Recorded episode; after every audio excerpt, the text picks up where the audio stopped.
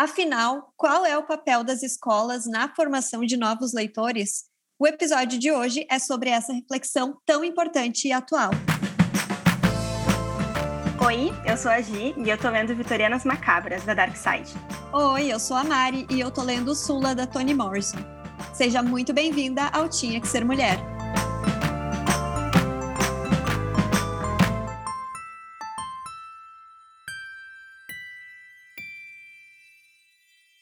Sabemos que as escolas são, sim, muito importantes para uma sociedade leitora. Introduzir a literatura entre crianças e adolescentes é fundamental para que eles tenham acesso à literatura, descubram esse universo e adquiram o hábito da leitura desde cedo. Quanto a isso, a gente tem convicção de que uma sociedade leitora não existe sem a literatura nas escolas. Mas será que a escolha dos livros apresentados nas escolas deve ser repensada? Recentemente, o influenciador Felipe Neto postou um tweet com a seguinte frase, abre aspas, Forçar adolescentes a lerem romantismo e realismo brasileiro é um desserviço das escolas para a literatura. Álvares de Azevedo e Machado de Assis não são para adolescentes, e forçar isso gera jovens que acham literatura um saco. Fecha aspas. Pois é, a frase gerou muita polêmica, foi alvo de críticas e tudo mais. Mas o fato é que essa discussão é sim muito válida. Afinal, apresentar clássicos para crianças e adolescentes é adequado ou não? Ler Machado de Assis, Álvares de Azevedo e tantos outros escritores clássicos afasta ou aproxima os jovens da literatura? O fato é que os dois lados da moeda parecem ter bons argumentos. Você aí que está nos escutando deve ter lido na escola livros como Dom Casmurro, Iracema, Memórias Póstumas de Brás Cubas ou outros livros clássicos brasileiros. Pois é, a gente também. E quem é a favor da leitura dos clássicos na escola argumenta que, justamente por serem clássicos, são livros importantes de conhecer. Até porque a leitura deles vem com aulas que explicam alguns períodos e gêneros literários. E se os jovens não forem obrigados a ler esses livros na escola, será que eles se interessariam por eles depois, na vida adulta? Ou esses livros se perderiam na história? Fica aí a reflexão, né? E já para quem é contra a leitura de clássicos na escola, os argumentos também são válidos. Os livros clássicos são desafiadores e muitas vezes difíceis de ler e entender, até mesmo para leitores mais experientes. Então, como podem ser opções para quem recém está se tornando leitor? Além disso, esses livros geralmente têm uma linguagem mais antiga e apresentam cenários que não são mais os que a gente vivencia hoje e pode acabar afastando pessoas da literatura por causa de traumas da escola. Mas então, o que é o certo, né? Colocar livros clássicos no currículo ou optar por leituras mais leves e contemporâneas? Ou, de repente, mesclar as duas opções? Enfim, para nos ajudar a responder essas perguntas, nós convidamos a professora de literatura Carolina Sá Mendes para bater um papo com a gente hoje. Ela, inclusive, é madrinha do Tinha Que Ser Mulher e até já participou aqui do podcast enviando alguns áudios. A Carol tem uma super, super experiência dando aulas de literatura, já desenvolveu até algumas ações bem legais com as turmas dela para incentivar a leitura com diversidade. Carol, seja muito bem-vinda ao Tinha Que Ser Mulher. Te apresenta aqui pra gente. Oi, muito obrigada. É, vocês já disseram o que eu geralmente uso para me apresentar. Eu sou a Carol, eu sou professora de literatura. acho que é o que mais me define. Mas eu também eu dou aula no, em uma escola estadual há 17 anos. Lá eu sou professora de literatura e de português e também dou aula de inglês e de alemão numa escola de idiomas. Eu, enfim, eu sou professora, né, gurias? Muito leitora, muito fã do Tinha Que Ser Mulher. Carol, muito bem-vinda. E a gente vai começar perguntando qual que é a tua visão sobre o papel da escola na formação dos novos leitores, né? Se devem ser lidos clássicos ou não, qual que é a tua opinião sobre isso? Eu acho que a formação de leitores ela tem dois níveis.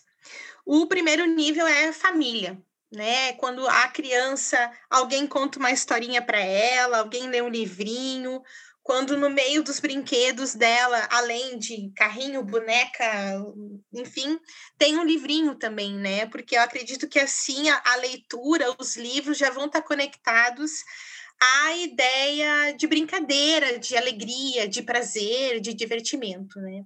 E o segundo nível, então, é na escola, de fato, quando os alunos vão e as alunas vão não só ler, eu o que for pedido ou o que eles quiserem ler, como apenas diversão, mas também para dar uma refletida, dar uma analisada um pouco mais profunda naquilo que estão lendo, né? Então, eu acho que a escola é um segundo nível.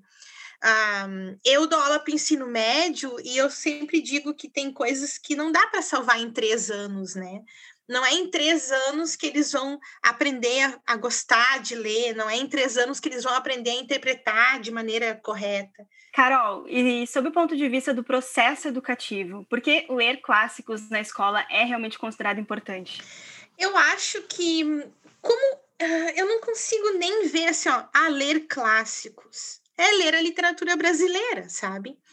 Uh, eu acho importante porque uh, eu sempre dou um foco bem histórico para as aulas de literatura, tanto que alguns, alguns alunos meus entram na minha sala e pegam um caderno de história, né? Deu, gente, é literatura. Eu dou um foco bem de histórico, porque eu acho que a partir do, do que a gente sabe, o que está acontecendo, o que estava acontecendo naquela época, a gente vai compreender por que, que aqueles escritores eles decidiram escrever sobre aquele assunto, usando aquela linguagem, aquele tipo de história. Então, eu acho que é importante até para ajudar o aluno a se situar, né? Ah, nessa época estava acontecendo tal coisa no Brasil, o Brasil era desse jeito, a sociedade funcionava dessa maneira, né? Então, eu, eu não acho que ler clássico seja, assim, o, o ponto da questão. O ponto da questão é a maneira com que essa leitura é orientada e é colocada pelo professor. Eu ia te perguntar justamente isso, né? Se na tua experiência prática uh, tu percebe que a leitura desses clássicos afasta alguns estudantes, ou se não, né, que depende mesmo dessa abordagem do professor, né? Como que tu enxerga isso? Eu acho que uh, depende sempre da, da professora, né? Porque se ela disser assim, ó, vocês leiam esse livro até tal dia que nós vamos fazer uma prova. Quem é que vai se interessar por isso? sabe?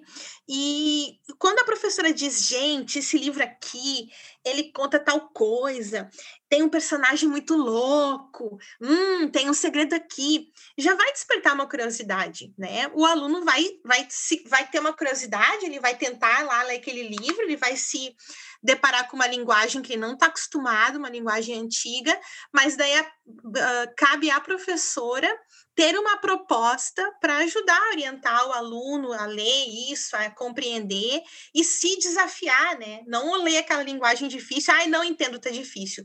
Tá, eu não estou entendendo, mas eu vou continuar e vou ver o que, que eu consigo absorver, sabe? Eu acho que.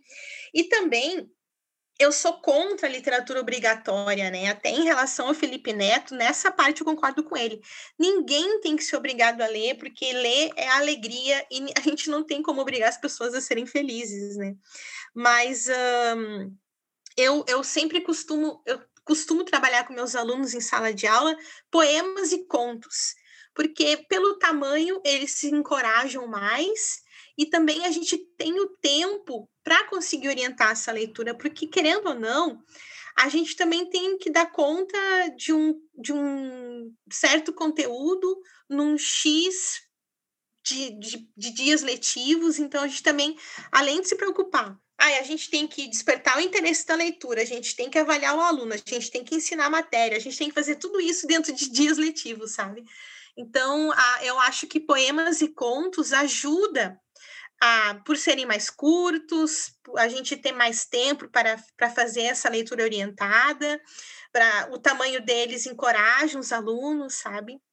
Eu acho que é possível e se o professor souber bem o que ele está fazendo e como que ele vai, onde que ele quer chegar. Nossa, Carol, sensacional essa tua fala. Inclusive, eu queria que tu desse aula de literatura retroativa para mim. Não sei se isso é possível.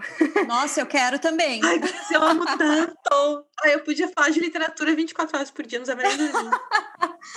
Tipo, eu te ouço e eu penso, meu Deus, quanto eu queria que tu tivesse sido minha professora de literatura e, e com é essa verdade. visão de, tipo, que ler é alegria e a gente não pode obrigar a pessoa a ser feliz. Eu achei essa frase sensacional Parabéns por essa visão, porque eu acho que é, esse é um, é um grande diferencial, porque quando a gente uh, coloca aquele peso né, da, da obrigação, tudo que é que nós somos obrigados a fazer, realmente, por mais que no futuro a gente possa gostar, a gente uh, vai enxergar aquilo de uma forma mais pesada, né? E aí eu quero, eu queria aproveitar essa fala que tu fez uh, para nos contar um pouco uh, do projeto de leitura, do clube de leitura que tu fez e também contar, assim, refletir um pouco sobre essas alternativas que tu acha que as escolas e também os professores podem desenvolver para ajudar a, a, aumentar essa quantidade de leitores no Brasil hoje? Para mim, a, a, a, educação ela é uma coisa muito, é muito uh, amorosa, sabe? Então, a primeira coisa que eu acho que é o mínimo que um professor pode fazer é levar o livro que ele está lendo junto para a sala de aula, sabe? Às vezes, eu consigo até ler um pouquinho, dá tempo de uma turma quando uma turma sai, a outra entra, dá um tempinho para eu ler. Mas o meu livro eu levo junto e deixo em cima da minha mesa, como se fosse assim para chamar o aluno, sabe? E muitos vão na minha, na minha mesa e dizem: Ô, oh, senhora, tá lendo esse livro? Que história que ele conta e tal, sabe?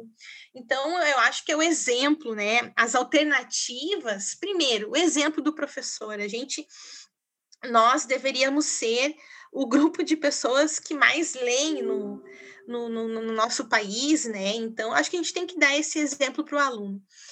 As alternativas, eu acho que uh, é sempre instigar, fazer assim com que seja uma coisa ligada à, à realidade deles, mostrar que apesar da obra ter sido lá de 1800, ela tem dá para conectar com a realidade de hoje deles. E também fazer projetos de leitura, né? Tu falou aí do, do meu projeto do Clube do Livro, super, super inspirada pelo Tinha que Ser Mulher e o nosso Clube do Livro. Eu, eu digo, eu ao, participando do Tinha que Ser Mulher, eu vi que um Clube do Livro só precisa de um lugar para sentar e de pessoas que tenham lido o mesmo livro. E eu pensei, então, então eu pensei, vamos fazer, vamos fazer lá na escola. A gente fez dentro da nossa realidade, a gente fez de três em três meses, que era para dar tempo de. A gente tinha poucas poucos volumes dos livros, né? Então, para dar tempo de todo mundo poder ler e tal. Então, de três em três meses, a gente lê um livro, se reuniu na biblioteca da escola, e a minha escola eh, tem isso, sim, tinha isso, né? Porque, infelizmente, uh, por motivos externos, a gente não tem mais bibliotecária, nossa escola tá, a nossa biblioteca está fechada. Mas quando a nossa biblioteca estava aberta, os nossos alunos passavam o recreio dentro da biblioteca, né? Então a nossa biblioteca é muito bem quista pelos alunos. Então a gente fez o nosso clube do livro lá. Eu decorei, eu enfeitei, eu consegui brinde para sortear para quem fosse participar das reuniões. Então a gente a gente escolheu livros que sabiam que, que os alunos gostavam bastante, que eram livros procurados por eles na biblioteca, né?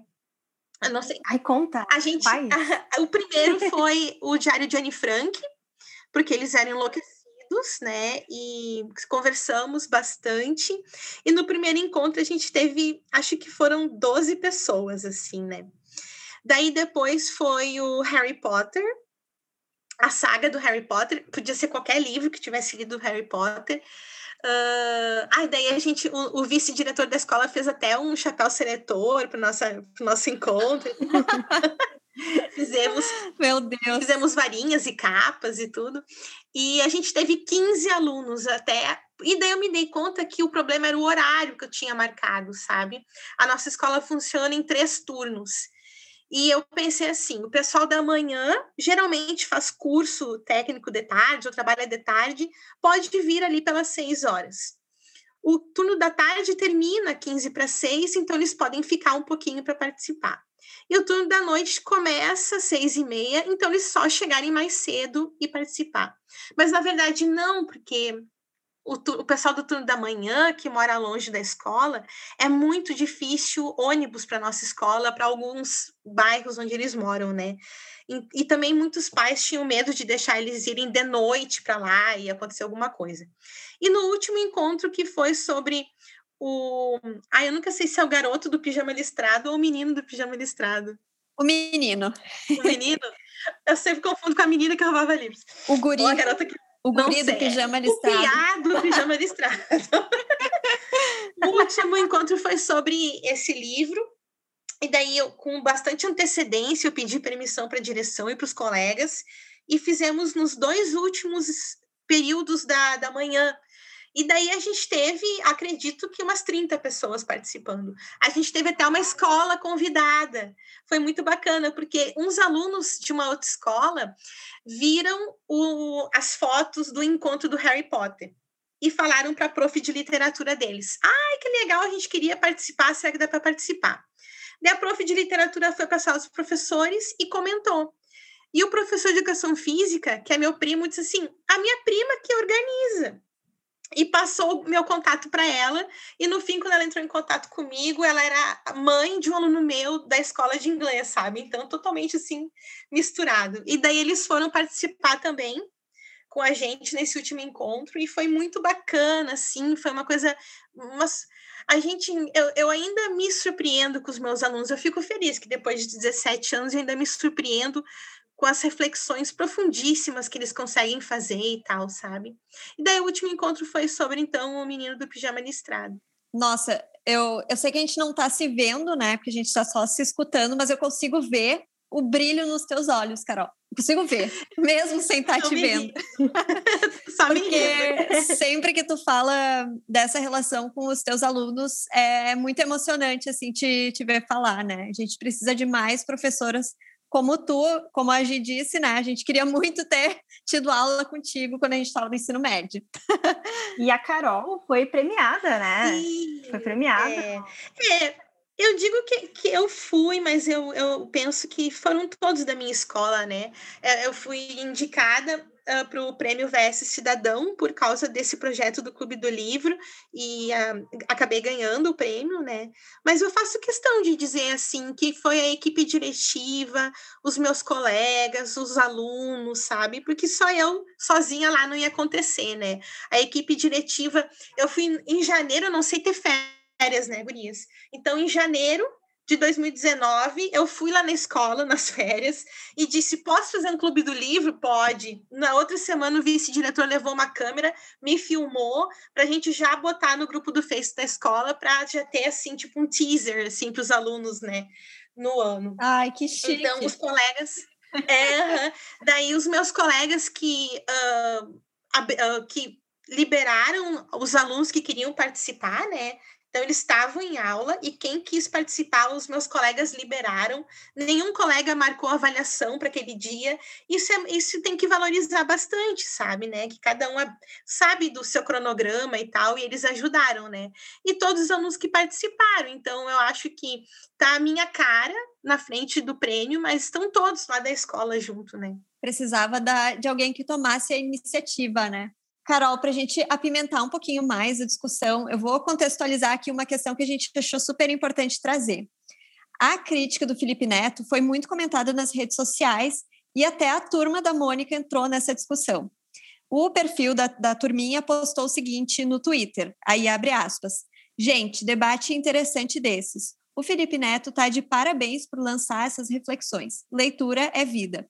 Estamos acompanhando na timeline um debate interessante sobre literatura infanto-juvenil.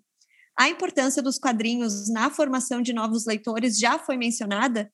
Ou algo sobre como os gibis estimulam a criação de histórias? Fica aqui a reflexão, fecha aspas. E, Carol, o que que tu pensa sobre isso, né? O que que tu acha dos gibis? Uh, como que eles contribuem aí para a formação de novos leitores? Só queria citar que eu achei importantíssimo o Felipe Neto trazer isso, porque a, a gente estava discutindo literatura no lugar mais democrático possível, que é a internet, né? Onde a gente tem tantos jovens, né? Ou passando tempo, ou pesquisando, ouvindo uma música e tal, e ele, e ele é tão é tão ampla a, a, sei lá se a gente pode dizer audiência, né, na internet, que eu sou velha, a audiência do Felipe Neto, mas uh, é muito importante, é muito massa ter essa discussão, né? E, ai, gente, Turma da Mônica é vida, né? Pelo amor de Deus, eu aprendi a gostar de ler começando pelos gibis, e eu, eu, eu sou a Mônica. sou baixinha, gordinha e dentuça. E, nossa, eu acho muito massa. Uh, eu vou falar especificamente da Turma da Mônica, porque foi o que tu citou, né, Mari? E Sim. também porque foi o que eu li muito tempo. Eu tinha assinatura do Gibi da Mônica, pilhas e pilhas de Gibi da Mônica. E eu acho bacana que é um, uma, são histórias em quadrinhos que valorizam bastante as coisas brasileiras. Eles têm muita coisa do folclore, né? E muito, muito conectados com a diversidade. Então a gente ah, chegou um momento que hum, se percebeu a necessidade de ter um um personagem numa cadeira de rodas, um personagem que era uh, que tinha deficiência visual, né? E então eu, eu acho assim o gibi, o gibi, aquele, aquilo que eu falei no começo que tem o primeiro nível de leitura que seria na, em casa, o gibi ele é isso, né? É um primeiro nível de leitura. Tu lê e caso tu não tenha pegado bem alguma coisa, tem ali a imagem junto, a expressão do personagem, o cenário, que te ajuda a compreender uh, na totalidade aquela história, né? Num segundo nível de leitura, tu vai ter só a parte escrita e tu vai ter que elaborar tudo isso na tua cabeça, é uma coisa bem mais subjetiva. Então, eu acho que o, o gibi, ele, ele constrói, de fato, leitores e, e nos ensina a criar né, esses cenários, esse, esse, todo esse tudo isso que a gente precisa para compreender uma história, né? Nossa, Carol, eu super me identifico com tudo que tu falou. E eu achei que foi uma baita alfinetada essa da turma da Mônica. E para contar um pouquinho aqui de como eu me tornei leitora, né? Também foi a partir dos gibis. Então eu sou suspeita para falar porque eu amo essa criação do Maurício de Souza. E ó, senta que lá vem a história, porque eu realmente amava muito os gibis da Mônica. E quando eu era criança, os meus pais sempre incentivaram a minha leitura a partir dos gibis, né? Tanto que eles não podiam ir no mercado sem passar numa tabacaria para comprar um gibi, sério. E olha, eu ficava puta se eles não comprassem. Uh, enquanto eu não sabia ler, né, todos os dias, eles liam as histórias para mim, eu amava demais, prestava atenção. E depois eu comecei a ler sozinha. Só que até hoje eu lembro de uma cena específica da minha infância como se fosse hoje. Eu estava aprendendo a ler na escola e um dia de noite eu pedi para o meu pai ler uma história da turma da Mônica e ele me fez uma proposta. Ele disse: "Ah, eu vou ler para ti se tu conseguir ler a tirinha que tem na última página".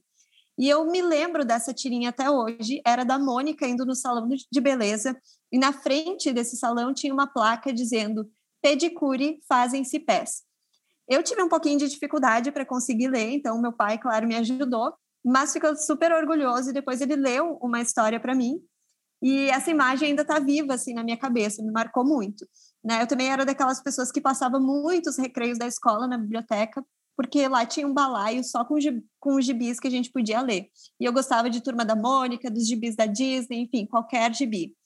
E tudo isso para dizer que eu pessoalmente acho essencial também essa discussão sobre o papel dos quadrinhos, né? E realmente marcou a minha infância. Então, Turma da Mônica, estou contigo. Inclusive, há alguns anos eu tive a oportunidade de conhecer o Maurício na Feira do Livro de Porto Alegre e ele desenhou a Mônica para mim, gente. Ela tá dizendo.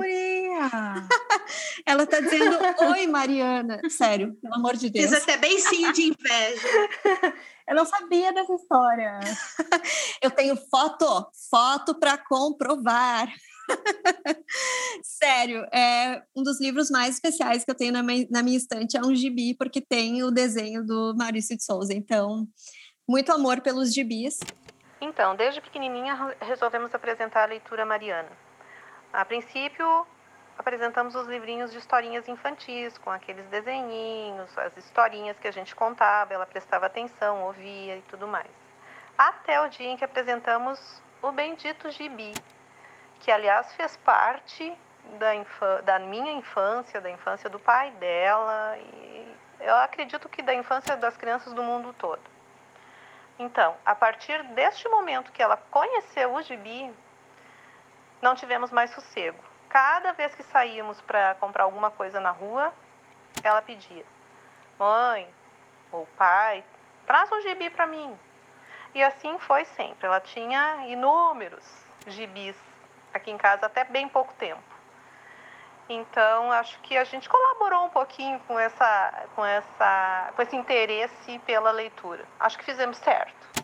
E aí eu também queria saber né, de vocês como que vocês se tornaram uh, leitoras, né? Quais são as histórias de vocês, a relação com os livros, né? Carol já deu uma pincelada aí, mas conta um pouquinho mais, assim, como que tu realmente se tornou leitora e depois professora de literatura. Uh, eu só, só esqueci de comentar, a gente tem recebido nos últimos anos nas, na escola muitas obras clássicas em quadrinhos.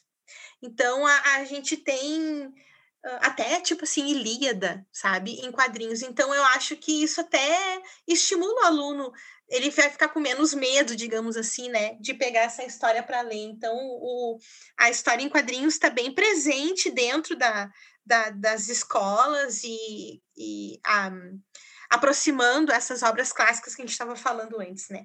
Bom, mas eu, eu não tenho uma história tão bonita e maravilhosa quanto a tua, porque a primeira palavra que eu li foi iodado, que eu estava numa churrascaria com meus pais. e eu li iodado. Bom, mas eu aprendi a gostar de ler com a minha mãe. A minha mãe sempre foi muito leitora e sempre me incentivou muito a ler.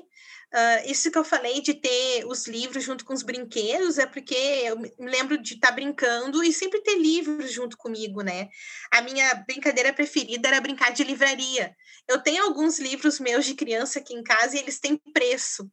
Tudo bem que é em cruzeiros e cruzados novos e cruzeiros novos. Mas uh, eu, brinca, eu brincava de livraria, vendia livros para o meu pai, para minha mãe. O meu pai é uma pessoa que não gosta muito de ler, mas ele sempre achou lindo a minha mãe gostar de ler. E ele queria que eu fosse igual à minha mãe. Então ele me incentivava também. Tanto que muitas vezes meus presentes de aniversário, de Natal, eram livros que eu pedia, né? E eu me lembro quando eu tinha 12 anos, eu pedi Lucila. Olha da onde, né? Ai, 12 anos eu queria ler Lucila do José de Alencar. Então, e também foi muito de exemplo, né? Porque eu via minha mãe ler bastante, também eu queria fazer o que ela estava fazendo. Mas, de fato, comecei por livrinhos de bem de criança e, e depois de gibi, e daí de metida depois, né? Ai, gente, eu li tanto Pedro Bandeira, o diário de não sei o quê. Todos os diários que tinham na, na biblioteca da escola eu li também quando era adolescentezinha. Mas eu acho que foi principalmente pelo exemplo e pela motivação dos meus pais. Que amor, que amor, Carol. Eu, eu acho que a minha uh, foi, foi bem parecida, assim, porque desde criança eu ganhava livros e os, os livrinhos, aqueles livrinhos de banho, sabe? Começava com aqueles livrinhos de banho, depois fui ganhando outros livrinhos e eu lembro que eu aprendi a, a ler ali nos quatro anos, eu acho que eu estava no, no pré, no jardim, não tenho certeza. E porque eu pedi para uma professora me ajudar, porque tinha, eu tinha um livrinho do Gato Félix, que eu queria muito entender o que estava escrito. E aí uh, eu foi, foi, aquele foi, foi o meu pontapé, assim, a minha, o meu motivador para aprender a ler um pouco antes do que a turma, porque eu queria muito, precisava entender a história do gato Félix. E eu, eu achava que o Félix era feliz, e eu fiquei muito tempo dizendo que eu era uma que eu era Félix, porque eu achava que era a mesma, mesma palavra. Então essa era a recordação assim que eu tenho. E, e daí meus pais também sempre lendo muitos livros, meus pais são muito leitores. Eram mais, né? Confesso, assim. Meus pais, se estiverem escutando, eu acho que vocês podem aprimorar um pouco a, a leitura hoje em dia. Mas na época eles eram muito mais leitores e, e a gente lia juntos, assim. Então eu lembro que a gente tinha momentos de leitura, que todo mundo, a casa ficava em silêncio, todo mundo lia. E que foi crescendo, crescendo, crescendo. Oi, eu sou a Gislaine, mãe da Júlia. Uh, a leitura sempre foi muito presente na minha vida. Então, para incentivar a Júlia foi, foi muito natural, né? Foi primeiro livrinho ainda na gravidez, Durante o banho tinha o livrinho de plástico, uh, as brincadeiras, as histórias à noite. Até na hora do castigo ela ganhava um livrinho e o castigo ficava bem leve. Uh, e sempre com o nosso exemplo, né? Nós sempre líamos muito em casa. E tinha um momento assim que estava todo mundo lendo, eu, ela, o pai dela. Sempre foi uma descoberta, né? A leitura é uma descoberta, uma viagem. E, e ela sempre amou. Foi passando o tempo na escola, era uma leitora uh, exemplar na, na sala de aula, chegou a ganhar prêmio da menina, da aluna que mais retirava livro na biblioteca. E assim foi indo. O livro era pedido de presente, livro. Todo mundo dava livro para ela, ela, feira de livro, sempre gostou. Ia com a escola, comprava, ia com a gente, comprava, enfim. É uma paixão, sempre foi. E cada vez mais, né? Virou nisso. Uma leitora voraz, maravilhosa, maravilhada com os livros, que ama os livros, que cuida dos seus livros e que é a maior divulgadora e incentivadora de leitura que eu conheço, assim, que eu amo e admiro. Só que, quando eu cheguei na, na escola mesmo, eu acabei sendo essa aluna um pouco revoltada com a obrigatoriedade. E aí eu achei bem interessante vários pontos que tu falou, Carol, porque assim, o que que acontecia? Eu estava lendo um livro que eu tinha curtido muito da biblioteca, e a professora queria que eu uh, ficasse lendo outros livros. E eu ficava naquele dilema, tipo, ah, por que, que eu tenho que ler Machado de Assis se eu estou lendo aqueles livros da Marian Keyes, sabe? Melancia, essas, essas séries, assim, uh, que para mim eram muito mais envolventes. Eu lia, assim, numa, numa quantidade muito intensa, sabe? Eu lia bastante. E, e essa obrigatoriedade desses livros clássicos que eu não me identificava me deixou um pouco desmotivada e eu fiquei alguns anos afastada. E foi quando eu volto, quando na faculdade, estudando o, o, feminismo e encontrando algumas autoras, que eu senti que, que foi como se tivesse uh, caído a ficha de que eu uh, não gostava porque eu não me identificava naquelas histórias. E aí entrou muito essa reflexão do tipo, a maioria das, do, dos livros que as professoras me pediam para ler de forma obrigatória eram escritos por homens, e os livros que eu sempre li eram escritos por mulheres, e eram aqueles livros que eu queria ler. Então, essa, essa, essa, essa noção, enfim, demorei muito tempo para ter. E eu queria também te, te perguntar assim, sobre isso, né? Como é que tu percebe que, que o fato de que a maioria dos livros clássicos apresentados nas escolas são escritos por homens, se isso impacta na formação de mulheres leitoras e também futuramente de escritoras, porque se a gente não se enxerga naquelas histórias e nem naquela profissão, uh, acaba ficando um pouco mais difícil da gente se, se enxergar nesse cenário, né? Uhum tu sabe que faz muito pouco tempo que isso me incomoda, né? Antes eu estava lá dando aula de literatura e era isso na vida. E daqui a pouco começou a me incomodar. Tá, mas e não tem nenhuma mulher aqui que escreveu? E não é nem por falta de vontade da gente, eu me dei conta que não era assim, ah, porque eu sou uma alienada e não estava dando importância para isso, ou eu não estava com vontade, porque de fato não tem, né, gente? Se a gente for procurar no começo da nossa literatura brasileira, em algumas escolas literárias, de fato não tinha uma mulher. Eu agora descobri duas ali no romantismo brasileiro, por volta de 1800 e tanto, depois de 1830, eu descobri duas mulheres que publicaram, né? Então, a partir, e eu tô eh, também descobri algumas poe, uh, poetisas malditas, ali que faz parte do mal do século, mas uh, a partir do romantismo, a partir de 1830 e poucos. Antes disso, eu não conseguia achar ainda, né? Mas quando, quando eu não conseguia achar, eu, eu começo a destacar como que a mulher é descrita, qual o papel que a mulher ganha naquela obra, se as alunas acham, uh, estão satisfeitas de como a mulher está sendo colocada ali, o que, que elas acham que, que não que não que não está legal, né? Peço uh, peço para eles refletirem por que, que revolta a gente, como é que era a sociedade da época, como é que é a nossa, né? Então eu acho que apesar da gente não ter tantas escritoras mulheres dentro dessas escolas literárias mais antigas, a gente consegue sim trazer um, um olhar feminina, feminino e feminista para isso, né? E perguntar por que, que eles, por que, que esses homens têm tantos e não tem nenhuma mulher. Eu acho até a reflexão de por que, que nós não temos mulheres escritoras nessa época publicadas. Acho que até esse questionamento ajuda, né, as alunas.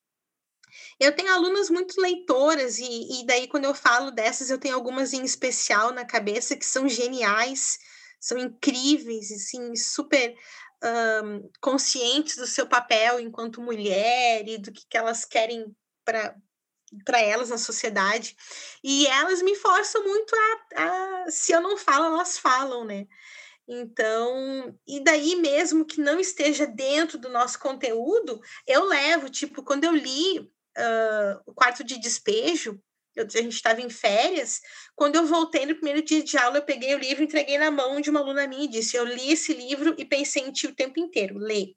E ela adorou, sabe? Então, mesmo que na nosso nosso conteúdo oficial não tenham escritoras mulheres, eu levo os livros, eu mostro, eu conto que eu tô lendo, né? E, e tenho lido muito mais mulheres.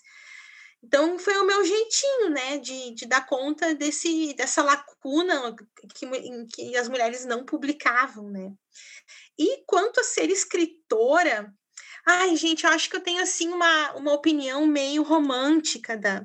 Eu acho que uma pessoa que escreve é porque ela não... Ela, ela não comporta mais tudo aquilo dentro dela, sabe? Eu acho que quando a pessoa tem que passar, vou dizer para o papel, né? Quando a pessoa tem que passar para o papel, é porque não cabe mais dentro dela. Então não interessa se se ah, eu não vi nenhuma mulher escrevendo, mas eu tô com isso e tem que botar para fora e eu vou escrever. Claro que se a gente for pensar economicamente como uma profissão, é óbvio que a gente precisa de mulheres que inspirem mulheres, né?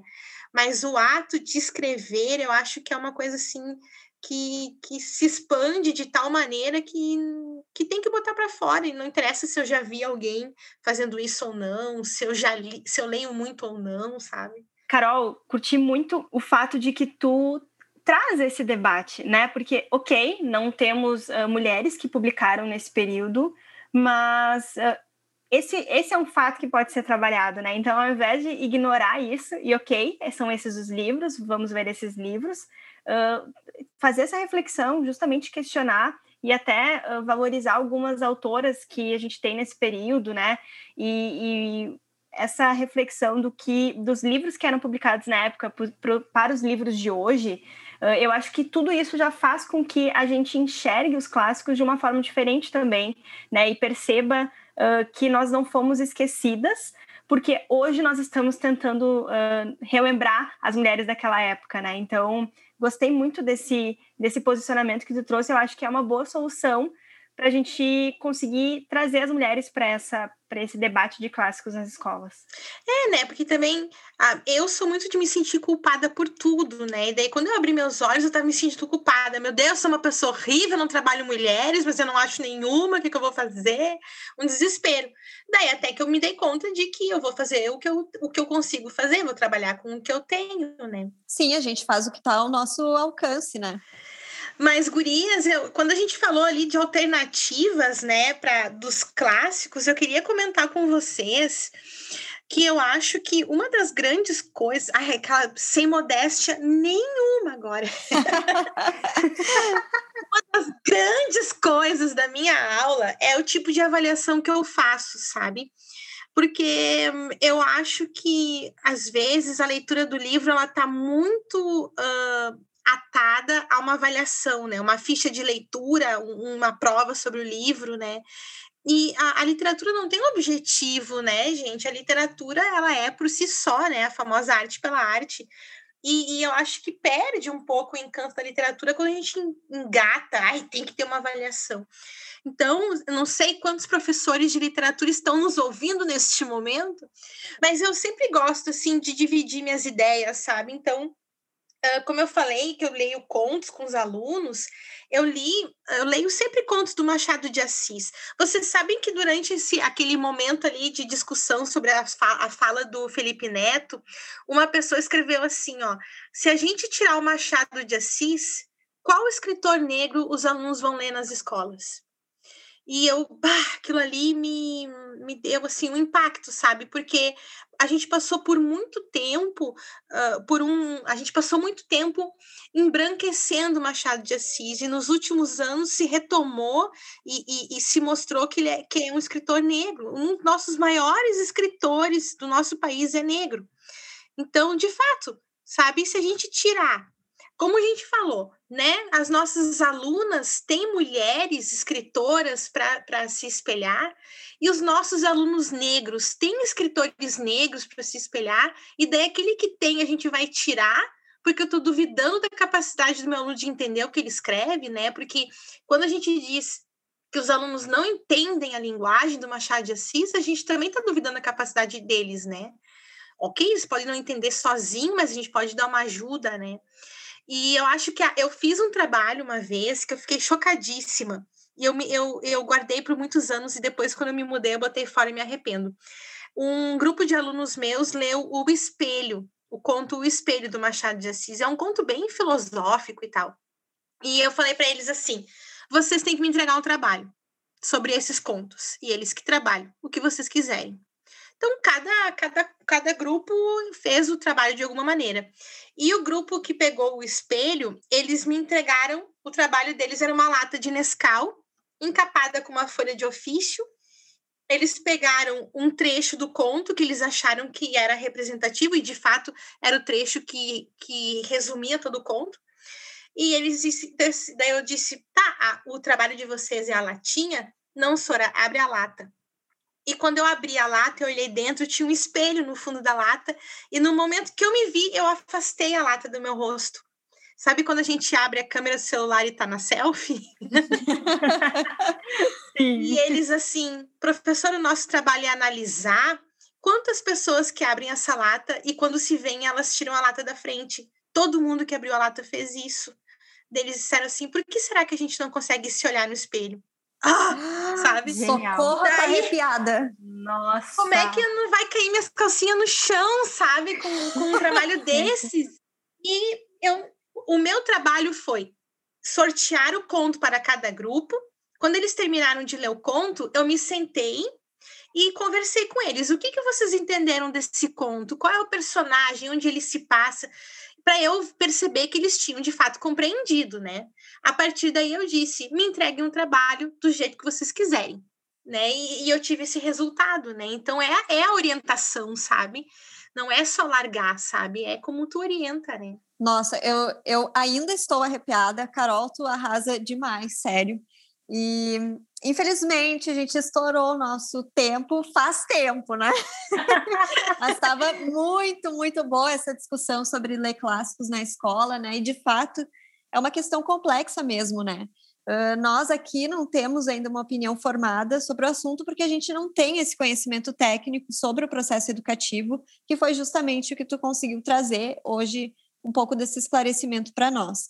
Então, Carol, muito obrigada por vir aqui nos dar uma luz sobre esse tema. Coraçõezinhos, coraçõezinhos, estou mandando para você. Ai, eu que agradeço. e Carol, agora é o momento do joguinho com as entrevistadas. Não vai escapar. A gente vai fazer um bate-bola jogo rápido e tem que responder a primeira coisa que vem na tua cabeça, tá? Tá bom. Eu sempre treino, né? Nos episódios que eu escuto, que tem as pessoas fazendo, eu treino. Não é a mesma coisa. Não é a mesma coisa, porque eu e a Mari fizemos com as, as entrevistadas e depois a gente fez entre nós no sala de espera e mesmo assim tu, tu troca é, tudo. ao vivo tem uma pressão. É, tu tá ao vivo. O Brasil está te ouvindo. Bora lá. Um filme. A Espera de um Milagre. Uma série. Uh, Grace and Frankie. Um livro. Cem Anos de Solidão. Uma cor. Azul. Uma comida? Feijão, arroz e batata frita, que eu sou adulta. e uma bebida? Uma bebida. Pode falar marca? Pode, daqui a pouco a gente até tenta um patrocínio aqui. Então, Fruc patrocina as meninas. Guaraná Fruc é o que existe melhor. Olha aí, Fruc. um hábito gaúcho. Ah, tomar chimarrão, que é o único que eu tenho dos hábitos gaúchos. e a fake news preferida? Ai, que. a, minha, a minha fake news preferida é que se a Terra fosse de fato redonda, o avião só subiria reto e ficaria parado esperando a Terra girar. E quando chegasse no ponto, ele só deixa, de, desceria reto de novo, assim, e a gente chegaria onde a gente queria. Muito bom. Sensacional. Carol, um recado para o Bolsonaro. Ai, eu não queria falar nome feio. A gente não censura aqui. O episódio é livre. Ai, Bolsonaro vai tomar no cu. Porque é meu palavrão preferido que eu uso para tudo, né? Então. Ó, recado bem dado para o presidente. E agora, para finalizar, um fato estranho sobre você. Um fato estranho sobre mim, meu Deus, eu sou tão estranha. Olha, eu não sei se é o mais estranho de todos que eu tenho, mas é que eu lembrei agora que eu não escutava nada no volume ímpar. Se eu tivesse dirigindo e o rádio estava no volume ímpar, eu achava que o carro ia capotar. Se a TV tivesse no, no volume ímpar, eu achava que a, carro ia, a casa ia pegar fogo. E daí eu percebi assim que aquilo estava muito tava demais. E daí eu comecei a me trabalhar. Daí hoje em dia eu só não escuto no volume 13 e 17. Os outros eu.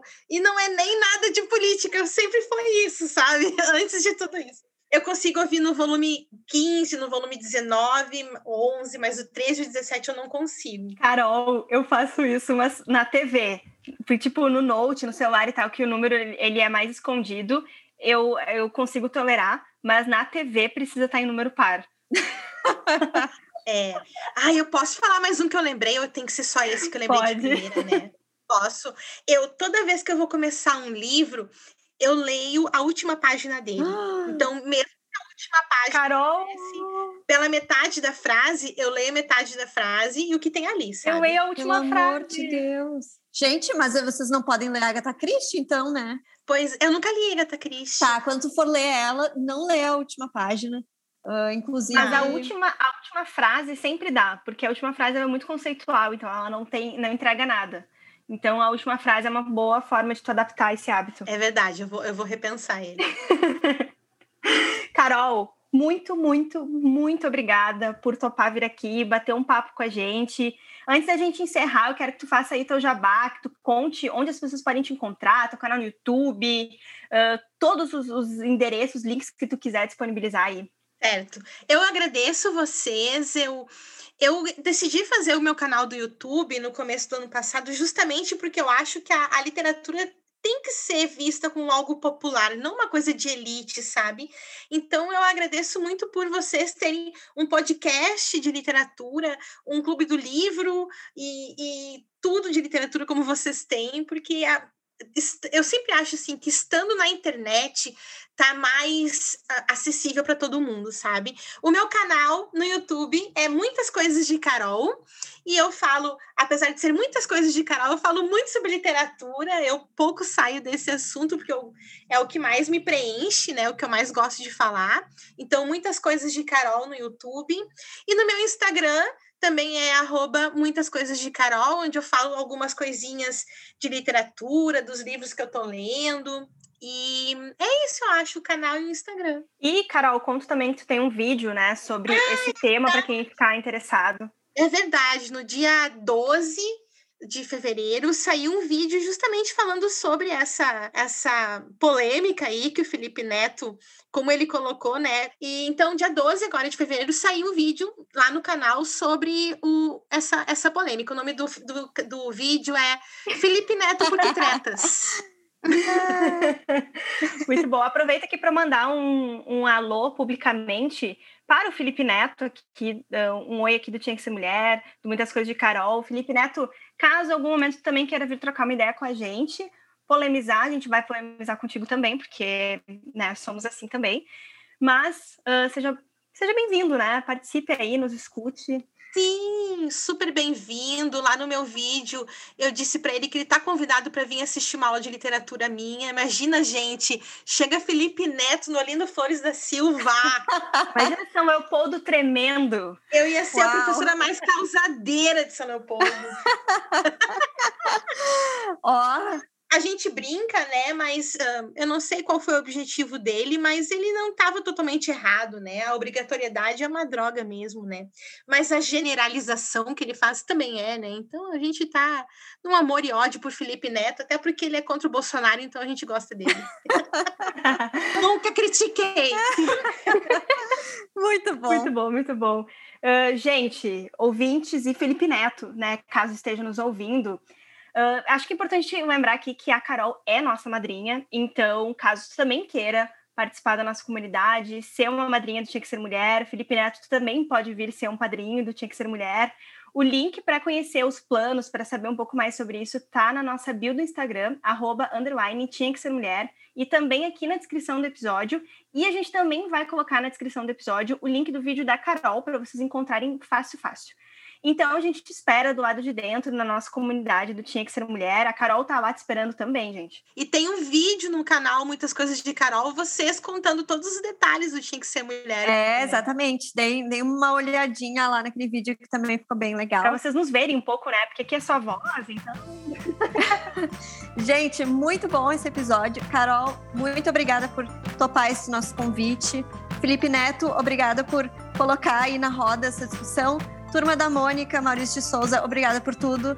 Gi, obrigada por tudo. Nosso querido editor, né, editor de som, Gabriel Tassinari, muito obrigada. Laura, que faz o nosso roteiro aqui, muito obrigada. E esse episódio foi produzido pela Ubaia Podcasts. Não esquece de nos seguir lá no Instagram, arroba, underline, tinha que ser mulher. Um agradecimento especial às nossas queridas madrinhas. Ana Guimarães, Bárbara Rodrigues, Bianca de Souza Nunes, Carolina Sá Mendes, Carolina Marco, Elisa Ponciano, Gislaine Rodrigues, Ingrid César Aires, Jéssica Scherer, Josi Formenton. Também Letícia Garcia, Michele Lindão Bernardi, Natane Peroto Borges, Nice Passos, Paola Tobke, Rafaela Diliquiche, Sinara Rec Alves, Surian Sayud e Tami Moraes. Tchau! Tchau!